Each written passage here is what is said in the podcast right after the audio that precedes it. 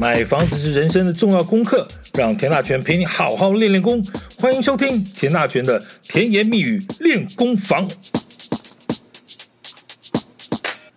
最近有一条重要的新闻啊，其实你从各大财经媒体的主题上面也都可以看得到，就是说中国大陆的一个非常大的地产开发商叫碧桂园啊，就因为财务的状况呢，其实引起了很大的一个风波。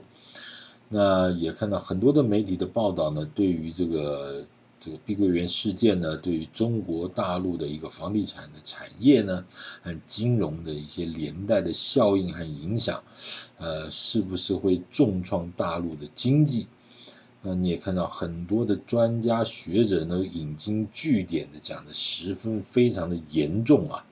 啊，那但是你从这些媒体的新闻报道里呢，我个人却发现了几个问题，至今当然也没有答案了哈。先来跟大家分享一下。首先呢，是你看到国内这些媒体所呈现的报道，几乎九十九趴呢，其实都是引用外媒的一个报道啊，做一点剪辑啊，大概就剪辑成为一条新闻。那当然，这个外媒就包括什么 CNN 啦，或者美国其他的媒体、日本的 NHK 啊等等这些啊，甚或有些是香港的报道。那香港的其实也比较少了，因为香港分析这个东西也有一些它政治敏感的一些部分，也不能讲太多。好，那在所有的报道之中呢，你就你就几乎看不到有几条是属于咱们国内啊，不不不，你讲你这个时候讲到国内又尴尬了，或岛内，好不好？好，这你看这这烦不烦哈？国内岛内，好了，就是咱们台湾的媒体呢，在这么重要的一个所谓的两岸经济议题上呢，你看不到几条所谓的自自自制的新闻啊，就自己制作的新闻，这到底是怎么回事哈？是不懂呢，还是不会做？哦，你稍微用力一点的呢，了不起，什么外商机构的驻台分公司呢，请一位分析师出来广泛性的讲一讲啊。当然，你也看到说，有一些派驻在大陆的媒体啊，这稍微也是有做一些呃相关的报道。但是你说有没有搔到痒处呢？嗯，似乎好像还是隔了层靴子了。就就是，难道就是国内的媒体对于两岸经济议题和资源是如此之陌生与贫乏吗？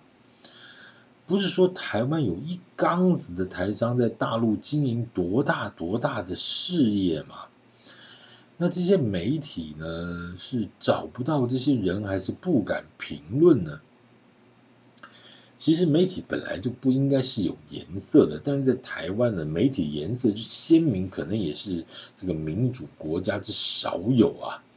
如果你要批评对岸，这不正是个大好机会？你正可以把这大陆经济的这个所面临的实际问题，你好好的深入的报道一下啊。那不是重点是，好像你也没看到。但是反而就是在一些谈话性节目里头，找几个职业名嘴啊，抓几个网络新闻就照着念。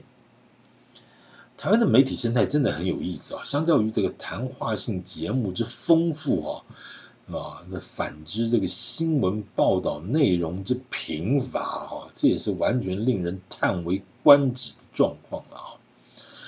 小弟自认为我也没有那个能力去评论中国大陆的房地产市场啊。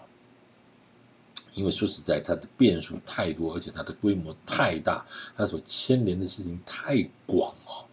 那你说，它这一次碧桂园的事件会不会因为这样子，房地产大陆的什么房产市场或者什么政策或者什么影响金融秩序，会不会就此崩盘或者如何如何啊？说这件事情，呃，小弟没有这么深的这个看法研究了哈。那牵连也太广，所以没有办法武断的去说点什么。说真的，真的这就完全就就看不懂啊。但我对大陆的这些事情，我只有两种感觉啊。第一个就是，嗯，水很深啊，水很深，你根本不知道所谓的来龙去脉是从哪里开始，会往哪个方向结束，那种盘根错节的复杂程度哈。你完全超出一般正常人的理解，你怎么看中国大陆啊？怎么看怎么看，你永远就是鸭子摸象。你说什么看趋势，没有什么趋不趋势，东南西北都不一样啊！你北京 OK，上海上海是另外一码事，你广州 OK，你说啊隔壁就深圳应该是同一回事，很抱歉，不一样就是不一样。广东旁边不就广西吗？对啊，那你觉得广东广东广西一样吗？差远了。山东旁边不是山西吗？怎么样？河南河北，湖南湖北。基本上，你只要在中国大陆稍微走荡过一圈，你就知道根本就不是这么回事。江湖海河啊，那大湖四海那多了，所以给中国大陆给我第一个感觉就真的是水很深啊哈！而且每个地方每个地方的学问，那基本上你把它当成一个国家看，它其实一个省就是一个国家了，那基本上那个太大了，太大了。那游戏规则都不太一样，当然，所以这种情况你必须要中央集权，你必须要用某种程度的一个中央集权的管制、统一管制，你才能有所呃依归。但是每个地方又会因为各自不同的一些状况啊，所以好，总而言之一件事儿，水很深。那另一个感觉呢，就三个字，嗯，假大空。什么叫假大空啊？假的呢，但是做的却比真的还像真的。这个这个不多说了，好像姐妹们应该很清楚，买个包包包有 A 的，有特 A 的哈，呃有特特 A 的啊，它跟真的呃假的还分好几种档次和等级了哈，这个就不多说了哈。这假的做的比真的还像真的哈，那。大呢，所谓的假大空，大呢，大就是它它实在空间时空的概念都大，你而且是看不到边儿的大，你根本不知道什么叫人外有人，天外有天的，那根本就是我待会儿可以举些例子给各位报告一下，那个大是你没有边儿的大啊，嗯，好，那至于空呢，啊，那。这是基本上很多东西都是空的哈，但是空的却能够做到让你觉得你感觉上你手上已经握着几千几百万的真金白银在手头里头似的，假大空啊，所以基于这两种认知啊，一个叫做水很深，水太深啊。另外叫假大空，所以我每次看到什么国际经济学家，尤其是什么金发碧眼的老外啊，在分析大陆的什么什么什么事情的时候，我当场就觉得十分非常的不以为然呐、啊。用小弟一点粗浅粗浅的大陆经验就知道，这些所谓金发碧眼的老外去看中国的这个市场和分析呢，基本上你就根本在十万八千里以外，还早得很呢哈。我我的意思并不代表说中国大陆有多么多么真的很厉害的地方，但是因为说真的，相隔了几十年下来，你说。它真的文化各方面都不一样，真的都不一样。你说同文同种吗？你真的了解过中国大陆的一些状况吗？真的，真的，真的很不一样，哈，真的很不一样。好，我就说哈，就说我们就拉回来谈什么碧桂园吧，哈。我其实这件事情我就觉得很有意思啊。台湾有这么多的台商，前仆后继，在过去几十几十年来都在大陆闯荡过，哈。那严格说起来，你在大陆待过超过一年的吧，大概你就不会没有人听过碧桂园吧？那种开发规模之大，在台湾你根本是没有办法想象的。就举个例子来说好了，大家如果还有印象，什么林口三峡哈，前几年那个远雄的造镇计划，那一个一个大社区，对不对？那一个大社区里头呢，可能有六栋、八栋、十栋啊，这么多的建筑物。然后呢，那七八个大社区就连成一排啊，这在台湾呢就叫做造镇计划，听过吧？林口三峡、中和啊，什么左岸啊，对不对？这些都非常非常有名的啊，在台湾来说，其实已经非常十分的了不起了啊。而这种规格在大陆呢？你就不要讲碧桂园了，你就说这一般省级的这种中型的开发商，大概玩的规模都比这个大。这个几十栋呢，基本上就是一个小区了啊。当然，这个小区是社区的意思，不是说它小了啊，而是说他们的专业的讲法就是说啊，咱们就住那个小区，小区几栋啊，三十几栋，你住几栋楼啊？我住三十二号楼，啊，这你这个反正就是好不好？在大陆这些这个大几个。稍具规模的大城市里头，你只要稍微看到这种有点规模的小区呢，基至少就是大概二三十栋起跳吧，哈。那每一栋呢，嗯，有些就是二二十五、三十层啊，这叫高层，啊，也有所谓的小高层啊，十几二十楼的啊。啊，或者二十几楼以上的那小高层，那这种小区差不多，严格讲起来，就是你稍微有一点规模的，大概这种小区，一个小一个社区，那就超过一万人啊，一万人。那里头当然是什么十一住行啦，什么各方，不不不，就是没有什么行啦，就但停车场有啦，就说你什么什么超市啦，哦，沃尔玛啦，什么量贩店啦，基本上。大润发了哈，什么什么大概都有了，大概都有了哈。但如果你不熟啊，你走在这种小区里头，你应该都会迷路了哈。真的要比呢，大概台湾除了远雄的几个造镇啊，或者是台北市早年呢、啊、有盖几批超大型的国宅大社区，像什么呃松山新城啊，哦那是几十栋对不对？成功国宅啊，哦大安国宅那种。是真的很大的、哦，这种大国宅社区可以比一比之外，否则你真的是看不到边儿了啊、哦。那以前的国宅都台湾在台湾是政府出钱盖的，所以哇，好大一块地，动不动盖个二三十栋，对不对？在中国大陆只是一个可能是中型建商啊，他就他就可以盖个二三十栋啊，哈。这个就很可怕了。好，这是我个人亲身的一些经验了啊。我来跟大家说明一下。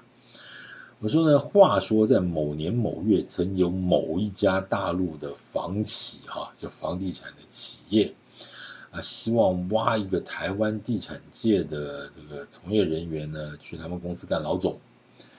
然后呢，当然就透过了很多关系呢，找到了我啊，就像小弟啊。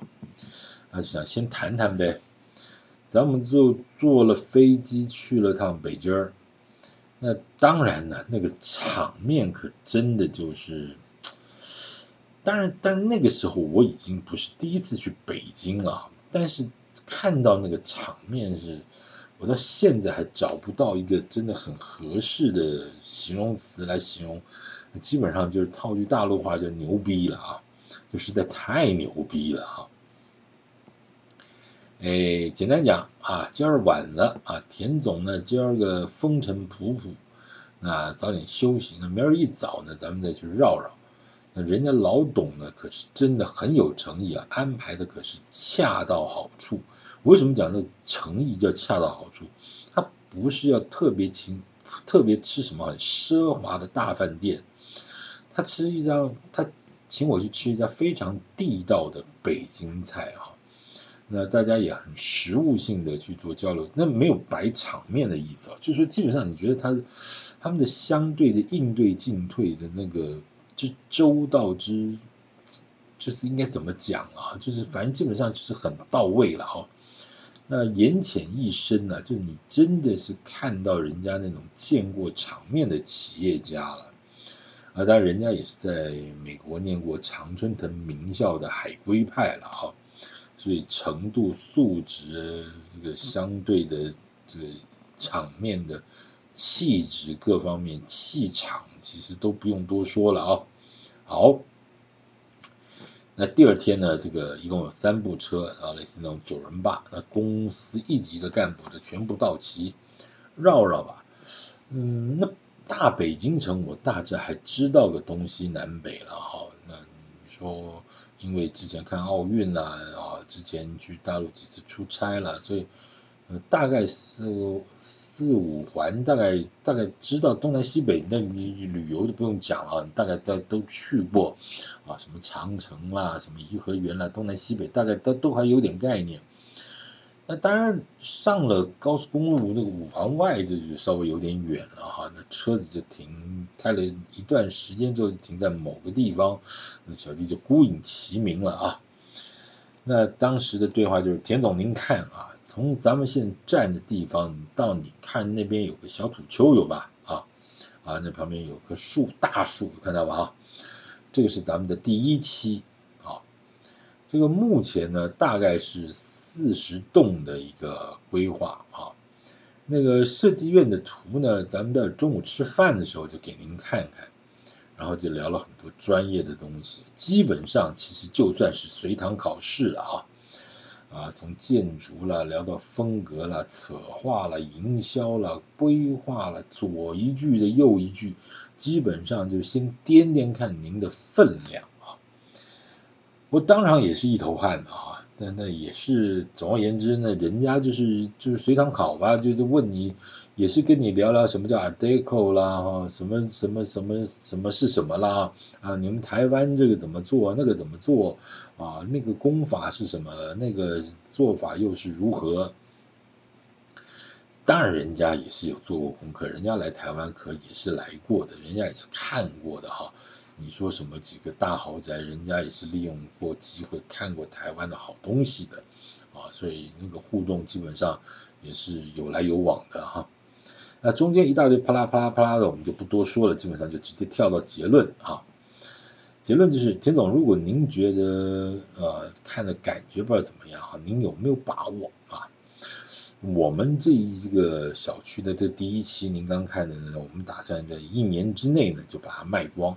啊，如果您真的不嫌弃我们这家小小小企业啊，您今儿个就考虑看看啊，是明儿早呢，咱们就约那个销售公司的这个老总啊，代理公司的老总呢，咱们三个人呢，就直接把相关的一些细节，咱们就敲敲定吧哈。呃，对，你在讲什么？咋？哦，换我我不知道了啊，换作是你，我不知道你会做什么决定了哈。但基本上我们在这沟通的过程中也是备机着一会儿凉一会儿头热一会儿背凉的，呃，这个这这这也是啊。当然，其实试过了一段这么长的时间，如果你要我再做一次选择，我可能也会有不一样的决定。啊，总之呢，结论的结论是呢，哎，我后来还是坐了飞机回台北了啊。这原因很简单呐，就是就是什么，就是太大了，而且大到你完全超出你的想象啊！是不是假的呢？不知道，因为人生地不熟呢，这一时半会儿在当场你也无从判断起。那是不是空的呢？因为是个开新开发区啊，起码你现在看起来还是一片空地啊。你要想象在未来会拉出四十栋的一个小区啊。很抱歉，小弟的脑容量有限，我想象不出那个画面，而且，而且他若干若干年前那个时候是大陆景那个房房市景气楼市景气很好的一个状态了啊，所以他说要一年卖完，倒不是太奇怪。但是你想想看，在台湾，你又什么时候可以想象到四十栋的一个 造镇可以在一年之内卖完？你根本没有办法想象那什么样的行销的行。形态啊，你根本就那其他的不多说了哈。好，像这样的案例啊，其实，在大陆哈可以说是稀松平常。在若干若干年前啊，尤其在那个发展的高峰期，速度和量体那真的是可怕。那我虽然刚刚我讲的是一个大北京市的大北京地区啊，其实大上海那个状态也是几乎是一样，而且那个风格更是不同啊。广州也是一样。啊，那等等，你随便一个省的某一个什么二线甚至三线城市啊，在过去这几十年都是这么发展起来的。那种财务的杠杆有多大？那个利息可能，哎，你知道中国大陆的那个利息其实一直都比台湾高很多了，你知道高很多。不管是嗯土地啊、建筑的这个利息，或者是一般老百姓买房子的利息啊，利率都比台湾高了哈。啊那个不多说不多说，你光是这种这个开发商的这个财务杠杆，那个利息可能是用秒在算的啊。那种财务复杂的那个结构，那复杂的程度呢，那个水到底有多深呐、那也不是咱们一个在台湾做过几年房地产的人呢就能摸得到边儿的啊！说真的，你看都看不懂。那你光是在一个省里头做到最大呢，就已经是很了不起了。那你要是在北上广深、重庆、成都这几个啊大城市，那又能够冒出头的，那又是一个什么样的格局啊？如果你能够再拉到两三个省，甚至像什么恒大、碧桂园这种全国性的大开发商。同样那句话，小人小弟呢自认为脑容量实在有限，没那么大头，不敢带那么样那么大的帽子。结论什么？结论是谁真的看得懂大陆的房地产？大家都知道，其实房地产是一个非常 local 的东西，非常在地的东西。你说广东省啊，你说上海市，它基本上就是。两码事，那你再把切范围切大一点，什么北方了、东北了、南南方了、东南呐啊，内地啊，什么什么太原、山西这种啊，这种内地城市，那根本你就每每个地方都有每个地方完全不一样的调子、不一样的故事、不一样的人脉背景、资源材料都不一样。那所以说，我觉得要去评断一个中国大陆的房地产市场的未来走势呢，应该不能用这种好像是什么套公式的方式，就是美国那种美式思维啊，用什么呃失业率、就业率什么，我觉得可能在中国大陆都不适用于这一套了啊。当然，当然你说，哎呀，什么中国大陆年轻人的失业率现在很高了啊，等等等等。那到底是因为什么样的因素？因为它的毕竟人质的色彩还是相对的比较呃稍微重了一点哦。那很多的数字我也必须说，它真的有一些所谓假大空的状况。当你在瞎子摸象的时候，你只是摸到它的鼻子或尾巴，你就觉得是如此如此。我觉得可能距离真正的实际的这个呃实际的状况还真的差很远。所以我不敢妄下评论啊，就到底中国大陆未来的房市会如何？呃，会不会因为受到这次连带造成金融的影响如何如何？那我相信其实中国大陆应该会有它人治的一些措施或管制的一些做法会出来啊。那我们接下来就可以稍微看一看，在这么大的一个市场结构里头。